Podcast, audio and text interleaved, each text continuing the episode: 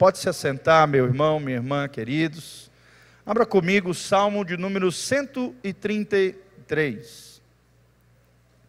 Salmo de número 133. Não sei se os irmãos já observaram, né? Mas o pastor Giovanni ama os salmos. É um dos meus livros favoritos. E eu creio que para pregar, irmãos, o salmo é uma coisa assim extraordinária.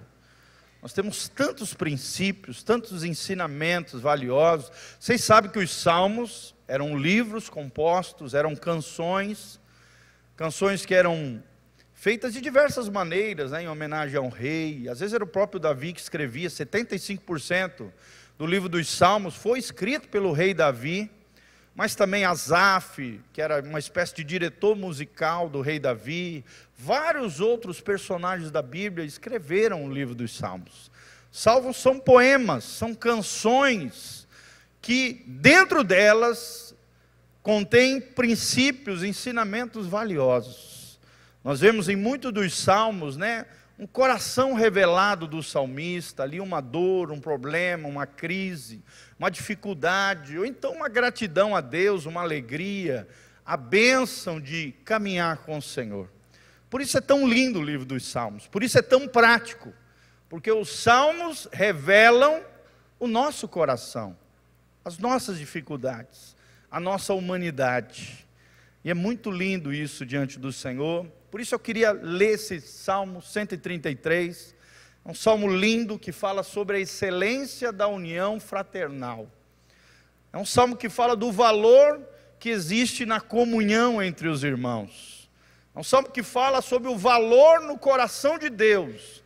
E também deve ser no nosso coração de estarmos juntos com os nossos irmãos, de virmos na igreja, de participarmos dos eventos da igreja, de participarmos daquilo que, que Deus está fazendo no nosso meio. Amém? Valorize a comunhão, valorize relacionamento, querido. Se você realmente ama a Deus, você tem que amar as pessoas. Você tem que amar gente, porque Deus ama pessoas. Nós temos aprendido desse altar que as pessoas valem mais do que as coisas. Fala comigo, pessoas valem muito mais do que as coisas. O próprio Evangelho diz isso. Uma alma, ou seja, uma pessoa, vale mais do que todas as riquezas dessa terra, querido. E por isso nós precisamos valorizar aquilo que Deus valoriza. Deus valoriza os relacionamentos. Toda vez que um relacionamento é quebrado, Satanás triunfa. Toda vez que um relacionamento é restaurado, é curado, Deus triunfa. Amém? Será que na sua vida, quem é que triunfa na sua vida? Nos seus relacionamentos? É o diabo? Quebrando, estourando, destruindo amizades, relacionamento, comunhão com irmãos, geralmente por picuinhas, coisas minúsculas, futilidades, vaidades, orgulho ferido, ofensas, injustiças sofridas. E às vezes você não libera perdão, querido. Toda vez que um relacionamento é quebrado, quem triunfa é Satanás. Ele é o destruidor de relacionamento. Mas Deus é totalmente o contrário. Deus é aquele que repara, é aquele que restaura. Deus é um Deus relacional. Amém? E cristianismo é isso, é um relacionamento íntimo e pessoal com Jesus de Nazaré, com Deus Pai através de Jesus Cristo, no poder do Espírito Santo. Amém? Então valorize pessoas, valorize relacionamentos. É isso que nós estamos aprendendo aqui. Antes que eu me esqueça, senão os irmãos lá de fora vão puxar minha orelha, nós temos alguns convites ainda para a semana que vem, na quarta-feira que vem, no jantar dos homens. Você que é homem, varão, homem de Deus, guerreiro, sacerdote, uma bênção no seu lar. Nós temos ainda 50 convites ali. Não deixe para a última hora, senão talvez você fique de fora. É um fenômeno, gente, o que Deus está fazendo no ministério de homens da Igreja Batista Betel. Amém? Nós ficamos muito felizes, né? A maioria das igrejas tem é, 70, 80, 90% é mulherada. Glória a Deus por isso. Vocês são uma bênção mulheres de Deus preciosas. Mas na nossa igreja, querido, Deus está levantando homens e mulheres de Deus. Aqui vocês são 55%, meninas, mulheres. princesas do Senhor. 45% são os homens. Glória a Deus. Isso mostra a eficácia do ministério de homens. E nós cremos nisso. Então, se você ainda não adquiriu o convite, você pode adquirir ali fora. Nós também temos, na, no outro, não nesse sábado, querido, mas no outro sábado, dia 6 de abril, nós teremos um evento para casais, um seminário para casais. Está vindo um casal de pastores de Douradina, eles vão estar ministrando conosco. Nós vamos ter três palestras e um jantar especial que o Pedrão vai fazer para nós, né? a nossa turma ali, a equipe do Ministério de Casais. O Nilton e o Johnny estão ali. Vocês trouxeram os convites? Aí, esses dois valem ouro. Glória a Deus. Estão ali, né? O Nilton e o Johnny. Fiquem em pé, só para o pessoal aí, para quem não conhece vocês. Essas duas bênçãos aí são nossos coordenadores dos ministérios de casais são uma bênção aí para a igreja e nas nossas vidas. Então, procure ali o seu convitezinho para estar conosco no seminário de casais. Começa às 5 horas da tarde. Nós vamos ter duas palestras inicialmente, depois um jantar e logo em seguida a última palestra. Três temas diferentes na área de família para abençoar o seu casamento, sua vida familiar. Participe conosco dia 6 de abril, 17 horas, na Chácara Betel. Amém? Vocês vão estar orando conosco? Isso é que é lindo nessa igreja, gente. Não falta oportunidade para você ter comunhão com os irmãos, para você conhecer pessoas, para você servir no reino de Deus. É isso que fala o Salmo 133. Amém? Vamos lá então? Apertem os cintos aí, segurem nas suas poltronas. Vamos mergulhar na palavra de Deus nessa linda aventura que é conhecer mais e mais do nosso Senhor. Olha o que diz o Salmo de número 133. Leia comigo, a Bíblia diz: Ó oh, como é bom e agradável viverem unidos os irmãos. Vamos falar junto? Ó, oh, como é bom e agradável viverem unidos os irmãos. Segura no ombro da pessoa que está do teu lado e fala para ela como é bom ter você comigo. Fala para ela: eu preciso de você. Você precisa de mim. Nós precisamos de Jesus. Glória a Deus, querido. Irmãos, seja uma pessoa amorosa. Se dias eu estava ouvindo uma pessoa, ela disse que veio na igreja, ninguém não deu um oi para ela, gente. Não deu um abraço. É isso mesmo, irmã. Meu Deus. Nós não podemos ser assim, nós temos que ser uma, uma igreja amorosa, uma igreja calorosa. Você que tem mais tempo aqui conosco, você não pode ser frio, ter apatia relacional, não. Você tem que ser o primeiro a estender a mão, dar um abraço no irmão que está chegando, perceber aqueles que estão no nosso meio. Terminou o culto, não vai correndo para fora, não. Vai lá dar um abraço, diga que Jesus o ama. Vamos ser uma igreja calorosa, uma igreja amorosa. Uma igreja onde as pessoas venham e se sintam amadas. Nós já perdemos muitas pessoas, às vezes por causa da frieza dos irmãos. Nós não podemos ser assim, nós temos que ser uma igreja calorosa, porque ó como é bom e agradável viverem unidos os irmãos. Versículo 2 é como óleo precioso sobre a cabeça. Quem que é óleo? Quem que é azeite? Quem que é unção na sua cabeça aí? Só tem um jeito, irmão. Através da comunhão. Sem comunhão não vem óleo. Sem comunhão não tem unção na tua vida. Sem comunhão, para que os teus dons, os teus talentos? Se não for para edificar, para abençoar a vida das pessoas. Meu irmão, quanto mais você valoriza pessoas, você mais valoriza relacionamentos, mais óleo de Deus vai vir sobre a tua cabeça. Quem quer óleo aí, dá um glória a Deus bem alto, fala: Senhor, eu quero óleo sobre a minha cabeça. É o que diz aqui, é como óleo precioso sobre a cabeça o qual desce para a barba, a barba de Arão, o sacerdote, aqui simbolicamente, e desce para a gola das suas vestes. É tanta unção que ela não para na cabeça, ela desce pela barba e vai caindo na roupa. Ô oh, glórias! Amém? Coisa tremenda, eu estou até arrepiado. Coisa linda isso, gente. Você quer unção? Você precisa de comunhão. Você quer unção, você precisa tocar pessoas. Você precisa ser uma bênção na vida das pessoas.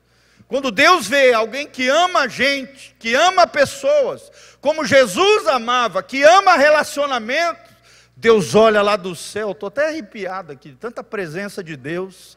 Deus olha lá do céu e fala: Esse meu filho entendeu o que é ser crente. Esse meu filho entendeu que é ser cristão, é amar gente.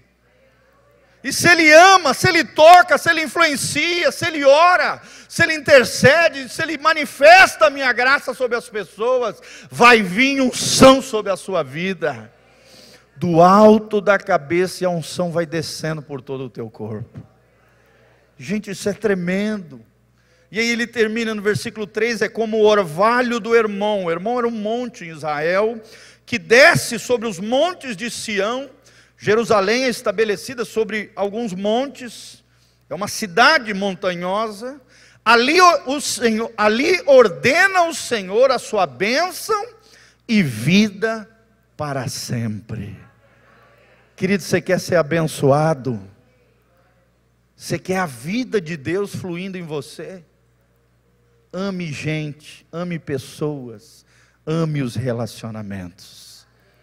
Vai vir óleo sobre a tua cabeça, e o óleo não vai ficar só na tua cabeça, ele vai descer sobre a tua face, porque o rosto está aqui, né? a barba está na face e vai descendo pela barba e vai pegando nas vestes, e o Espírito Santo vai tomar conta de você.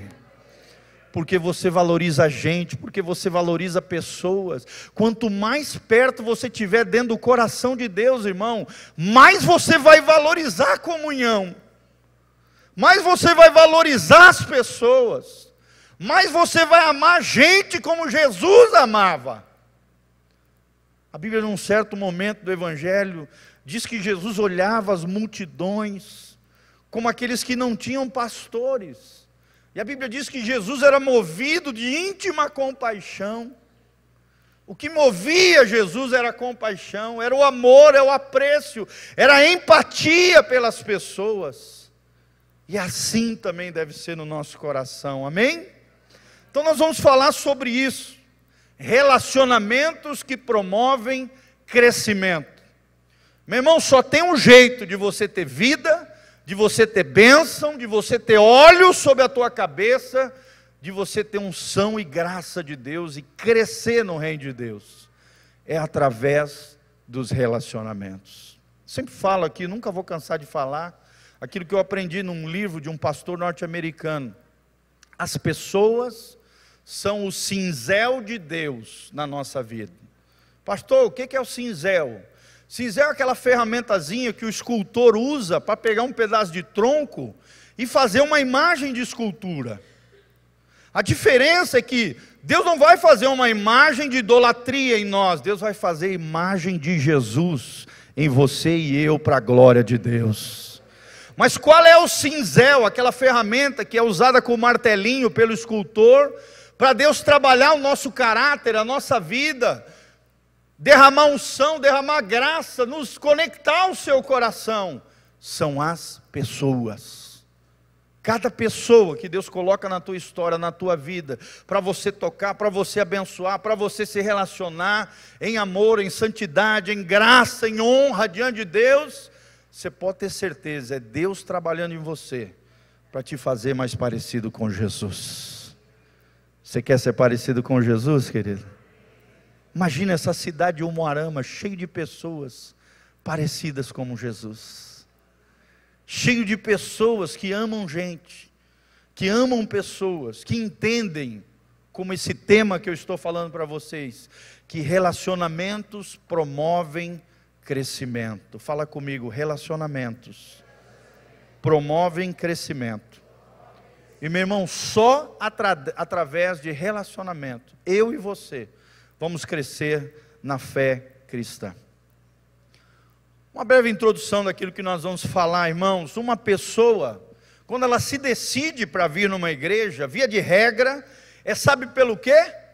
Pela acolhida que ela, que ela recebe dentro da igreja. E será que nós temos acolhido bem as pessoas que chegam até nós? Tem gente que traz alguém para a igreja, parece que joga aqui como se fosse um, um depósito de gente, vira para nós e fala, pastor, te vira aí. Irmão, não é assim.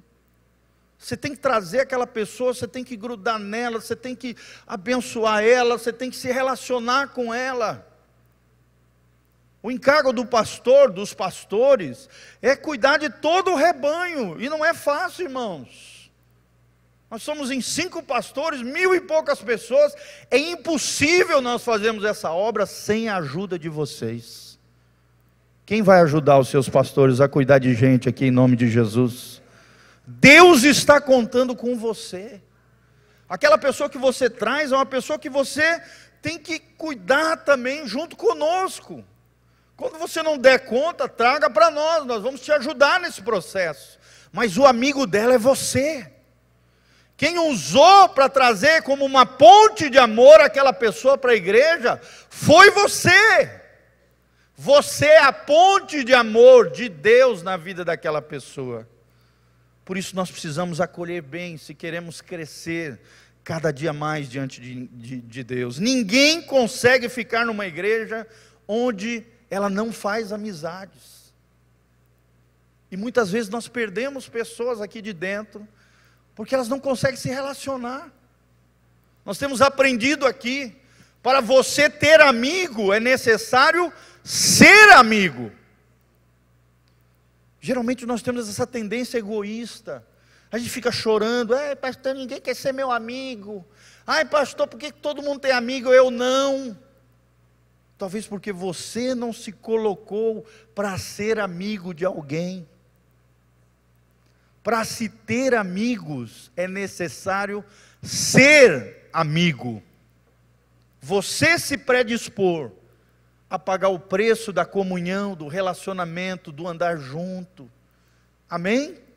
A pagar uma janta ali para o irmãozinho. Ô, oh, pastor, Deus me livre. Sim.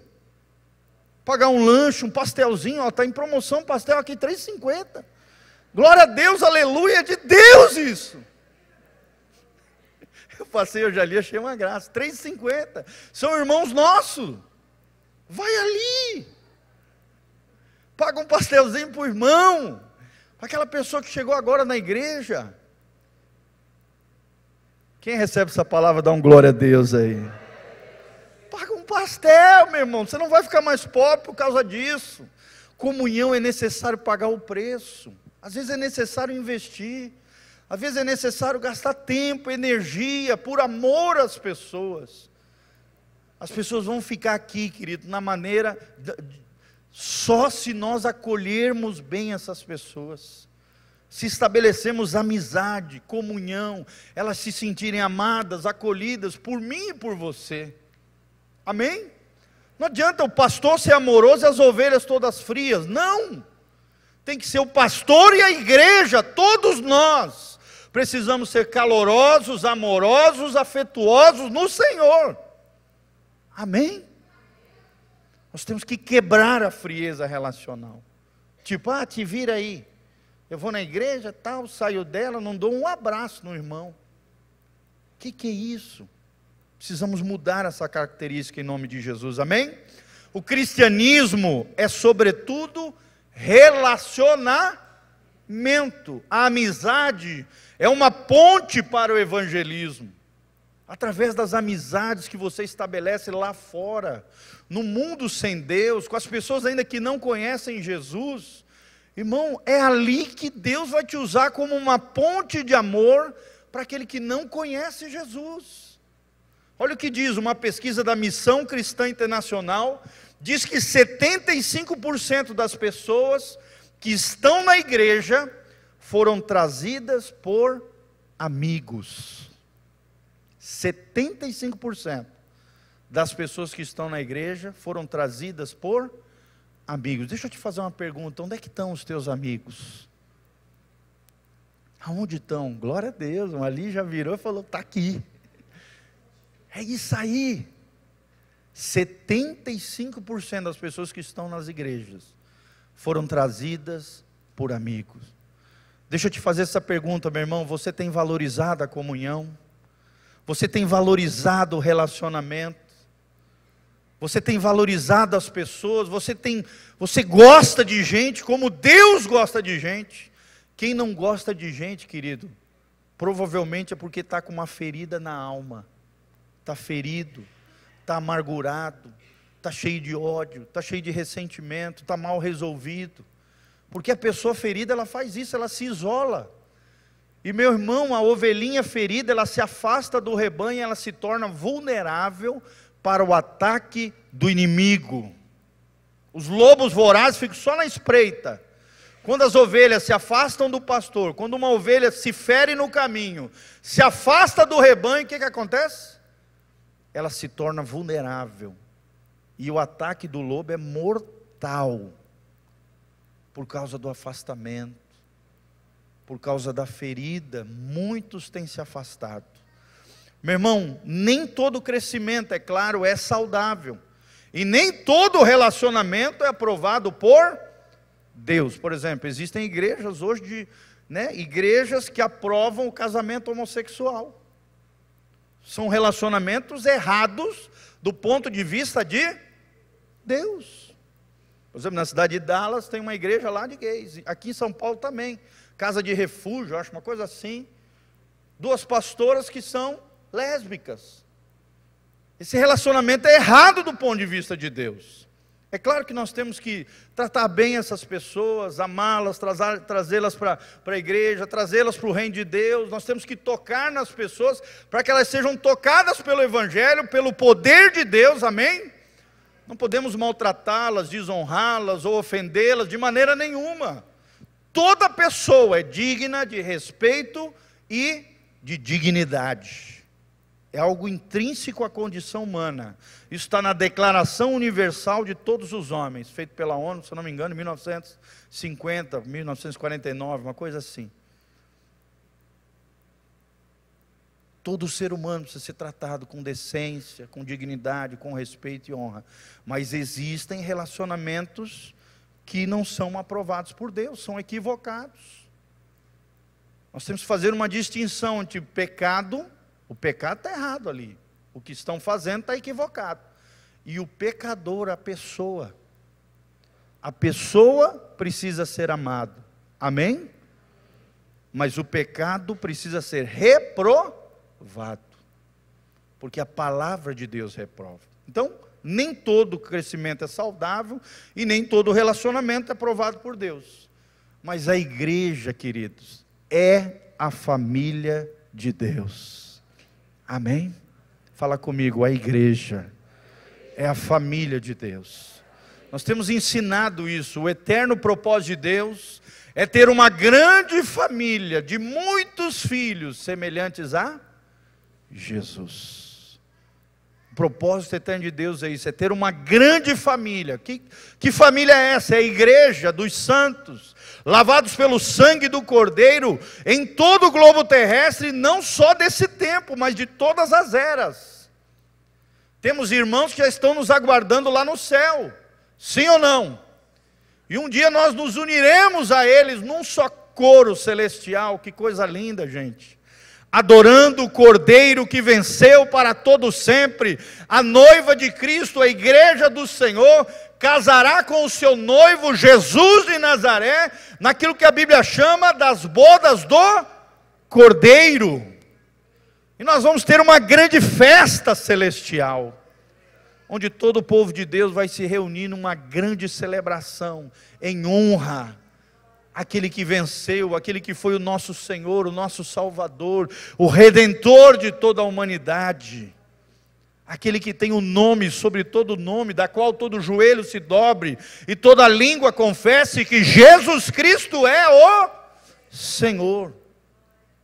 Meu irmão, você pode se dobrar, dobrar o teu joelho por bem diante do Senhor Jesus, ou então, obrigatoriamente, se não dobrar por bem, vai ter que dobrar por mal. Como assim, pastor? Se você não reconhecer Jesus como Senhor e Salvador da sua vida em vida, dobrando o seu joelho, orando, se quebrantando na presença do Senhor, um dia, e aí vai ser tarde, naquilo que a Bíblia chama do grande tribunal do trono branco, do juízo do trono branco. Todos os livros serão abertos, diz a palavra, e as obras dos homens serão expostas. E cada um daqueles que não reconheceram Jesus como Senhor e Salvador das suas vidas, terão que dobrar o joelho reconhecendo que Jesus é o Senhor. Só que aí já vai ser tarde. A Bíblia diz lá em Apocalipse, no final, por não terem os seus nomes escritos no livro da vida, e os seus feitos relatados nos livros de Deus, suas más obras, suas obras de injustiça, de iniquidade, serão lançados junto com o falso profeta, a besta, o anticristo, Satanás e seus demônios no lago que arde com fogo e enxofre, por toda a eternidade. É o que a gente comumente, os cristãos, chamam de juízo final. Isso é muito sério, querido. Ou você reconhece Jesus, dobra o joelho, se quebranta, abre o teu coração para Jesus aqui, agora, em vida, e vive a vida coerente do Evangelho de Jesus Cristo, valorizando pessoas, a comunhão, os relacionamentos, tendo um relacionamento íntimo e pessoal com Jesus, coerente ao Evangelho, como nós aprendemos com seriedade diante de Deus e com alegria no coração, que é a nossa força, ou então, sendo tarde, logo após a morte, a segunda morte, né, depois da ressurreição dos ímpios, eles serão julgados nesse juízo do trono branco e terão que dobrar o joelho, reconhecendo, só que já tarde, de que Jesus é o Senhor. Mas a igreja somos nós.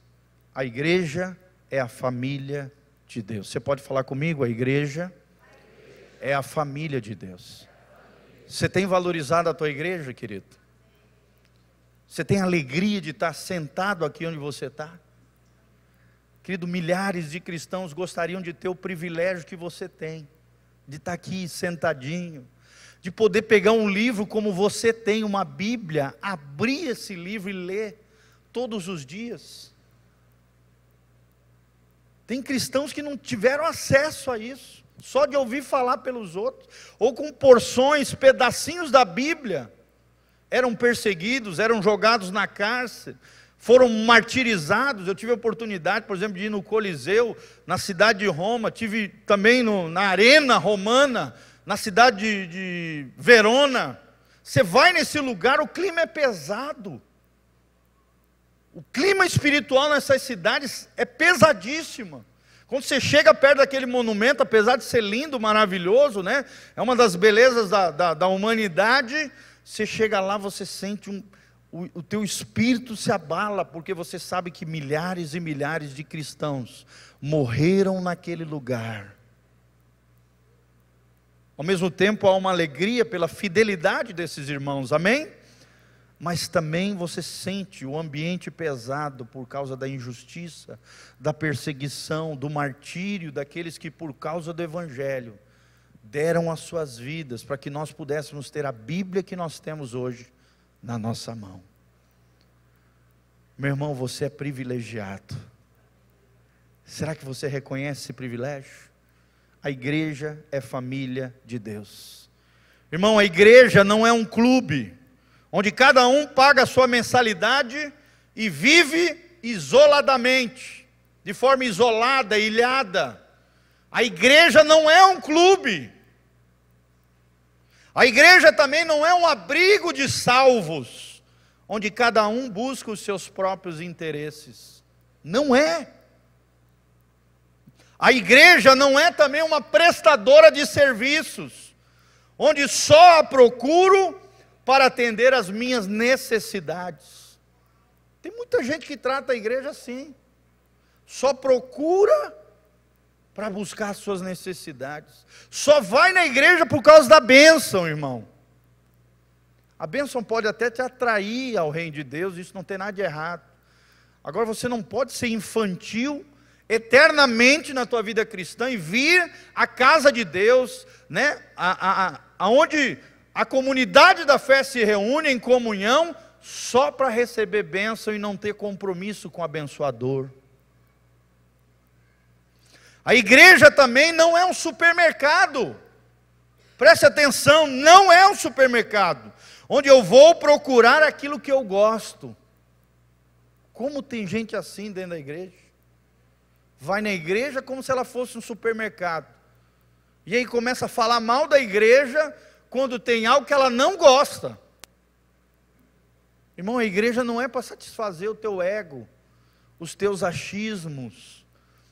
A igreja foi gerada no útero de Deus, no sentido espiritual, né?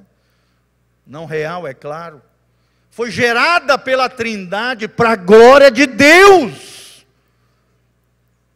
Para satisfazer as necessidades da humanidade, não a sua para manifestar a graça, o amor, a glória, a unção e o poder de Deus sobre a terra.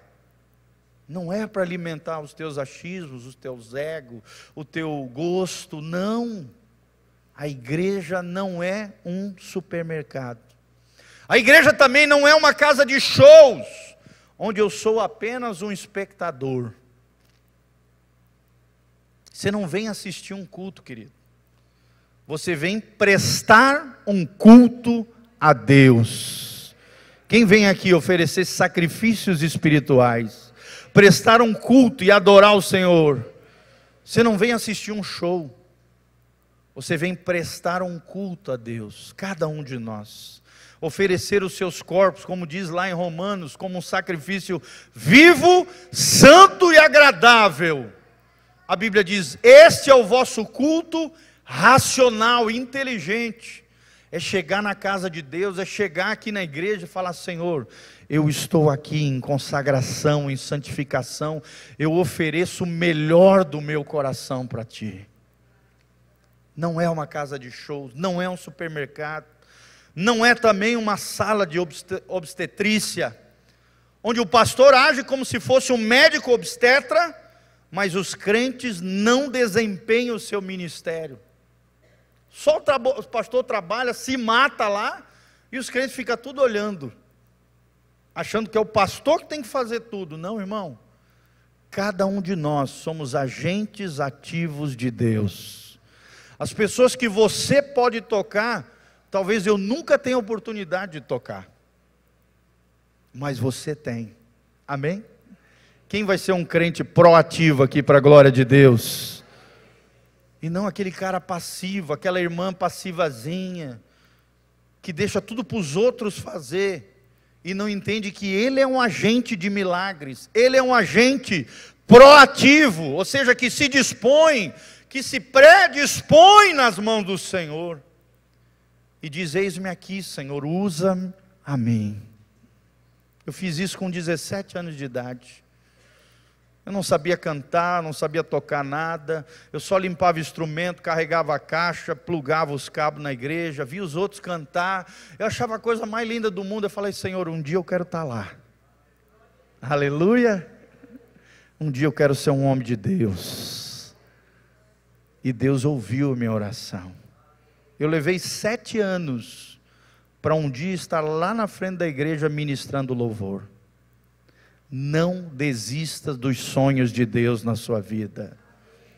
Meu irmão, não desista. Se Deus coloca um sonho no teu coração, se Deus coloca um projeto na tua vida, existe um tempo entre aquilo que Deus falou e aquilo que Ele vai fazer. Existe um tempo onde Deus está te preparando para aquilo que Ele quer fazer na tua vida. Às vezes Ele usa um profeta para falar com você, te mostra lá na frente. Ou às vezes ele fala ao teu coração através da circunstância, da sua palavra, através da voz audível, usando outra pessoa, um pastor, sei lá, alguém, um profeta, ou um irmãozinho qualquer abençoado, e ele te mostra lá na frente: você tem que crer e perseverar na fé. Amém? A igreja é uma família onde temos o mesmo pai, o mesmo irmão mais velho, Jesus de Nazaré, e somos todos irmãos. Parece que às vezes a gente esquece disso, queridos. Você não está sozinho. Às vezes o diabo quer que você se sinta solitário, se sinta sozinho. Começa a murmurar, falar mal dos, dos irmãos, da igreja, daquilo. É porque a semente maligna já está permeando o teu coração, querido. Tem gente que morre e não pede ajuda. Tem gente que passa por conflito e não busca solução através de um irmão, uma irmã, alguém mais velho. Querido, não é obrigatoriamente necessário buscar um pastor, às vezes um irmão mais velho, um irmão maduro, alguém já experimentado pode abençoar o teu coração, a tua vida, amém? Às vezes você quer se confessar, já orou a Deus, já pediu perdão para o Senhor, mas ainda o teu coração ainda está preso àquele pecado, você não está dando conta sozinho, o Espírito Santo está te incomodando, abrir o teu coração com alguém, não é obrigatório abrir o coração com o pastor. Se você quiser, amém, nós estamos aqui, pastores, obreiros e obreiras, para isso.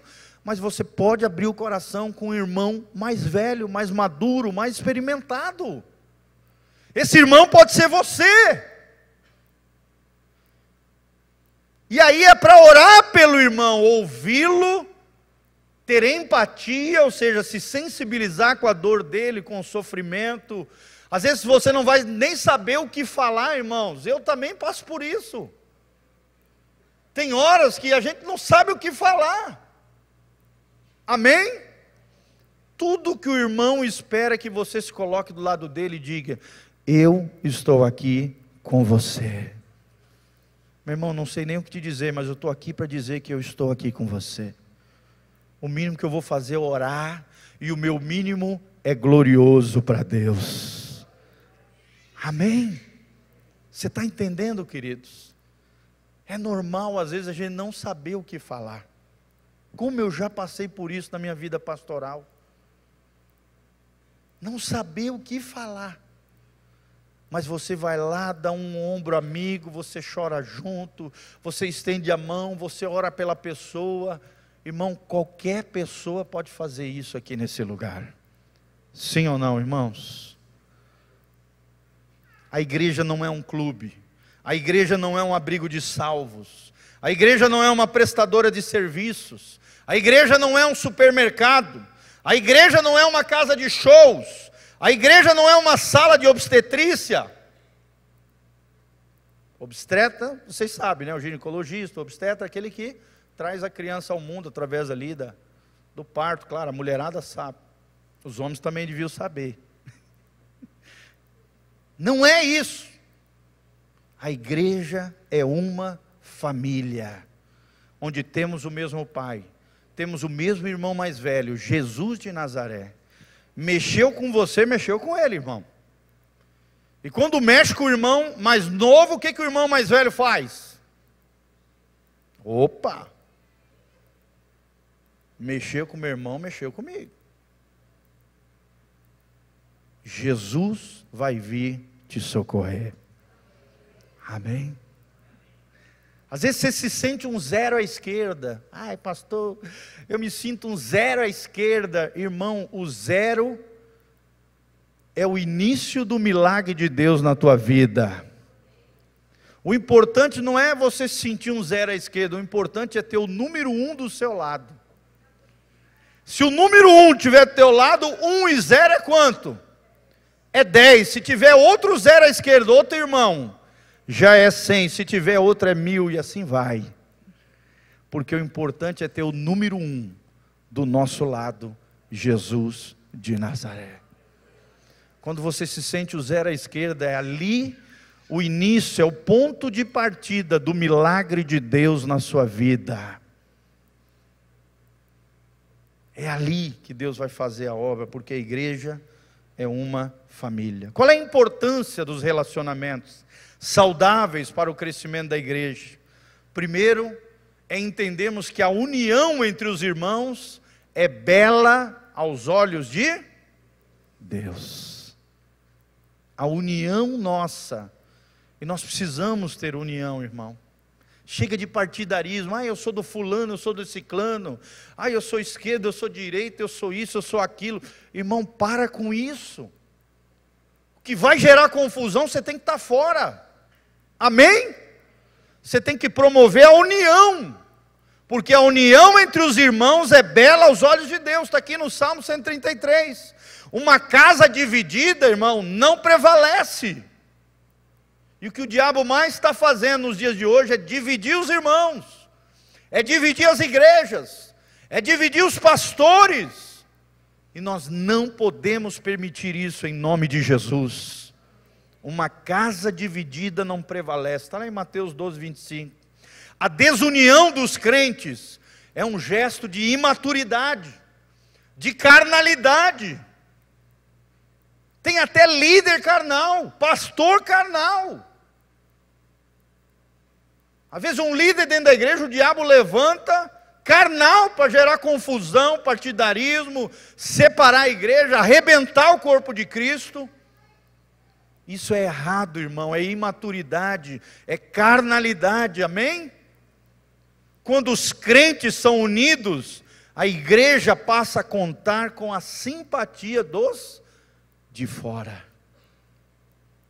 Se eles observarem lá fora que nós somos um, um só coração, uma só mente, um só sentimento diante do Senhor, eles vão querer aquilo que nós temos aqui dentro se eles observarem no teu casamento, na tua família, no relacionamento com os teus filhos, que você é um com Deus, um com a sua esposa, com o seu esposo, um com os seus filhos, sua família é unida, eles vão olhar e dizer: o que, que você tem que eu não tenho? Fala para mim. E aí você vai construir uma ponte de amor e levar aquela pessoa aos pés de Jesus. Amém? Segundo princípio, a união entre os irmãos é terapêutica. A igreja é uma comunidade terapêutica. Todos nós fomos feridos lá fora, sim ou não, irmãos? Viemos arrebentados por reino de Deus, às vezes até somos feridos aqui dentro. Mas a igreja precisa ser uma comunidade de terapia, de cura, de restauração. A união entre os crentes é como óleo o óleo na antiguidade era um grande remédio. O óleo, o unguento, o perfume, muitas vezes era usado como uma espécie de antisséptico. Reparador, restaurador era um remédio, simbolizando a cura. O óleo é o símbolo do Espírito Santo. E através do Espírito Santo, Deus produz cura, Deus produz alívio. Às vezes, uma palavra que você fala para o irmão, querido, era a palavra que ele estava esperando ouvir da parte de Deus. Uma frase que você solta, era tudo aquilo que ele estava precisando ouvir para ser curado, restaurado e se levantar no Senhor. E sabe quem Deus vai usar, irmão? Você.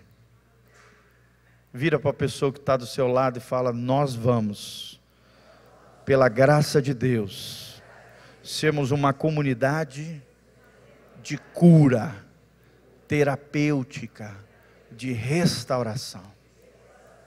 Amém, irmãos?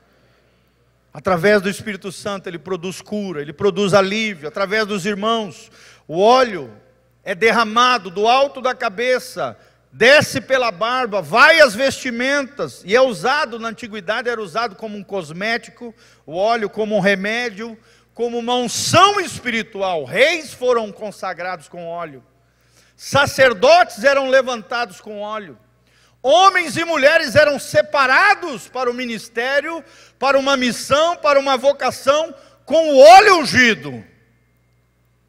Mas antes de sermos enviados, nós precisamos ser curados. Todos nós, irmãos, precisamos de cura, precisamos de restauração. Até hoje, de vez em quando, ainda vejo uma coisinha ou outra, uma sequela do passado nas nossas vidas. Nós temos, gente. Às vezes o esposo, a esposa, as pessoas mais próximas, os seus amigos, eles vão dizer para você isso. Às vezes é difícil você engolir isso, entender, mas é importante você compreender e colocar todas as suas feridas aos pés de Jesus. Mas Deus vai usar pessoas para perceber essas lacunas que você tem na tua alma, no teu coração. Essas arestas que precisam ser tratadas, ser curadas, essas feridas que precisam de reparo da parte do Espírito Santo de Deus. Por exemplo, a igreja de Corinto, né? Na Bíblia, lá em 1 Coríntios, você vê em toda a carta de Paulo aos Coríntios, que a igreja de Corinto estava doente. Ela se achava cheia do Espírito Santo, era cheia de dons, pessoas ali poderosas entre aspas, mas era uma igreja doente, porque não havia comunhão, havia confusão entre os crentes. Eram imaturos, eram carnais, mesmo se achando espirituais. Tem muita gente assim dentro da igreja. O cara se acha o, o, o anjinho do Senhor. Especiais entre aspas. Mas no fundo, no fundo, gosta de uma confusão, é carnal, é imaturo. Igual a igreja em Corinto. Onde há comunhão, há cura, meu irmão. Quem precisa da cura de Jesus aí, levanta a mão. Lembre-se disso que eu ensinei para vocês. Dois princípios. Primeiro, a união entre os irmãos é bela aos olhos de Deus. Segundo, a união entre os irmãos promove cura. Já dizia um grande teólogo brasileiro, cristão, um pastor lá de São Paulo. Ele já dizia que as maiores feridas são feitas nos maiores afetos. É verdade ou não? As feridas mais profundas feitas no nosso coração são feitas pelas pessoas que nós mais amamos, os nossos maiores afetos. Mas esse mesmo pensador cristão, ele diz que, da mesma maneira que relacionamentos, às vezes, acabam gerando feridas, relacionamentos também promovem cura e restauração. Quem aqui já foi restaurado através de um amigo, de uma amiga, de um relacionamento? Levanta a mão bem alto. Não tenha vergonha, querido. Eu já fui. Uma vez eu fui ministrado por um pastor lá em Belo Horizonte. Eu fiquei meia hora chorando. Um cara que nunca tinha me visto na vida. Ele, Deus mandou ele dos Estados Unidos num congresso de pastores. Ele sentou comigo e com a Sofia. Ele tocou na mão da Sofia. Nem nós sabíamos a Sofia já estava grávida de um mês e pouco, ela não sabia. Quando aquele homem tocou no braço dela, ele já, ele já olhou para ela e falou: Tem um filho no teu ventre, Deus me mostra que vai ser um homem de Deus. Aleluia! Aquele homem ficou uma meia hora ministrando conosco e nós prostrados ali chorando, aquele irmão colocando as mãos sobre nós, ministrando a nossa vida, e nós saímos daquele congresso curados e restaurados pelo Senhor o ministério renovado, o ministério que tinha sido escorraçado, arrebentado, ferido, machucado, dilacerado, a partir daquele momento foi curado e restaurado para a glória de Deus. Relacionamentos são terapêuticos. Ame as pessoas, ame gente, tenha comunhão com os irmãos e lembre-se, é ali que Deus ordena a sua bênção e a vida para sempre. Amém? Vamos ficar de pé. Dê as mãos para o irmão que está do seu lado. Vamos fechar aqui os corredores. Terminarmos orando pelos irmãos. Não esqueça, irmãos, homens, do seu ingressozinho para o jantar dos homens lá fora com os nossos irmãos. E os casais, seminário de casais, 6 de abril, 17 horas. Pega o seu convitezinho ali com o Nilton e com a Dione, que estão lá no final, perto da mesa de som. Tá bom? Feche os seus olhos, vamos orar. Glória a Deus. Eu queria que você orasse, não por você agora, que você orasse pelos irmãos que estão do seu lado. Comece a orar por ele, comece a abençoar a vida dele agora, em nome de Jesus. Comece a invocar o nome de Deus, falando que a glória de Deus venha sobre ele que a graça de Deus venha sobre a sua vida, que milagres aconteçam, que o sobrenatural de Deus chegue para ele, que a resposta que ele precisa venha sobre a sua vida, querido. Quando nós oramos pelos outros, Deus vem e começa a atender as nossas necessidades. Quando nós intercedemos pelos nossos irmãos, Deus vem e cuida das nossas coisas, porque você alinha o seu coração com o céu. Deus vem e cuida de você. Senhor, em nome de Jesus, nós estamos aqui na tua casa, Pai, porque aprendemos o valor dos relacionamentos. Só através dos relacionamentos nós seremos curados. Só através dos relacionamentos nós seremos parecidos com Jesus. Ajuda-nos a sermos pessoas graciosas, a sermos pessoas que atraem pessoas para a glória de Deus, para o reino de Deus. Usa-nos, ó Deus, para tocar nas vidas, para sermos agentes de milagres, para edificarmos, para construirmos, para abençoarmos e não amaldiçoarmos, não destruirmos pessoas, mas construirmos gente para a glória de Deus, Senhor, usa nosso coração, usa a nossa vida, usa o nosso casamento, usa os nossos filhos, usa, Pai, cada pessoa que aqui está. Levanta os teus filhos como homens e mulheres de fé, corajosos, proativos e não passivos. Mas, ó Deus, homens e mulheres corajosos que vão dizer para o Senhor: Eis-nos aqui, usa-nos, ó Deus, para a glória de Deus. Senhor, manifesta a tua graça sobre o teu povo, atende os pedidos dos teus filhos, Senhor. Ó Deus, opera milagres e maravilhas em cada vida, em cada coração. Vai derramando a tua graça, Pai, em cada necessidade, em cada situação, em cada problema, Pai. Eu não sei, mas o Senhor sabe. O teu espírito conhece, os teus anjos estão a serviço daqueles que vão herdar o reino de Deus. E aqui nós somos família de Deus. Aqui nós somos, ó Deus, filhos de Deus. Aqui nós somos lavados pelo sangue de Jesus. Nós somos lavados pela tua palavra. Nós somos purificados pelo teu sangue precioso. Ó Deus, abençoa os teus filhos, levanta a tua noiva, adornada, uma noiva santa, uma noiva sem mancha, nem mácula, nem ruga, uma noiva que se abstém, uma noiva consagrada, uma noiva santificada, um povo santo, consagrado, alegre, sério diante do Senhor. Ó Deus, restaura o teu povo, promove cura, que esta igreja seja uma igreja terapêutica, que essa igreja seja uma igreja restauradora, reparadora, curadora, em nome de Jesus que possamos ser agentes de amor, agentes de graça, agentes de misericórdia, ó Deus, corações generosos, corações, ó Deus, conectados com o coração de Jesus de Nazaré, Pai. Nós te pedimos isso, nos dá graça, principalmente nas nossas casas, Pai, nas nossas famílias, nos nossos casamentos, com os nossos filhos, ó Deus. Ajuda-nos a criarmos os nossos filhos no temor do Senhor na graça de Deus, nos caminhos, nas veredas antigas do Senhor, no bom caminho de Jesus. Nós te pedimos isso, Senhor, para o louvor e glória do teu nome.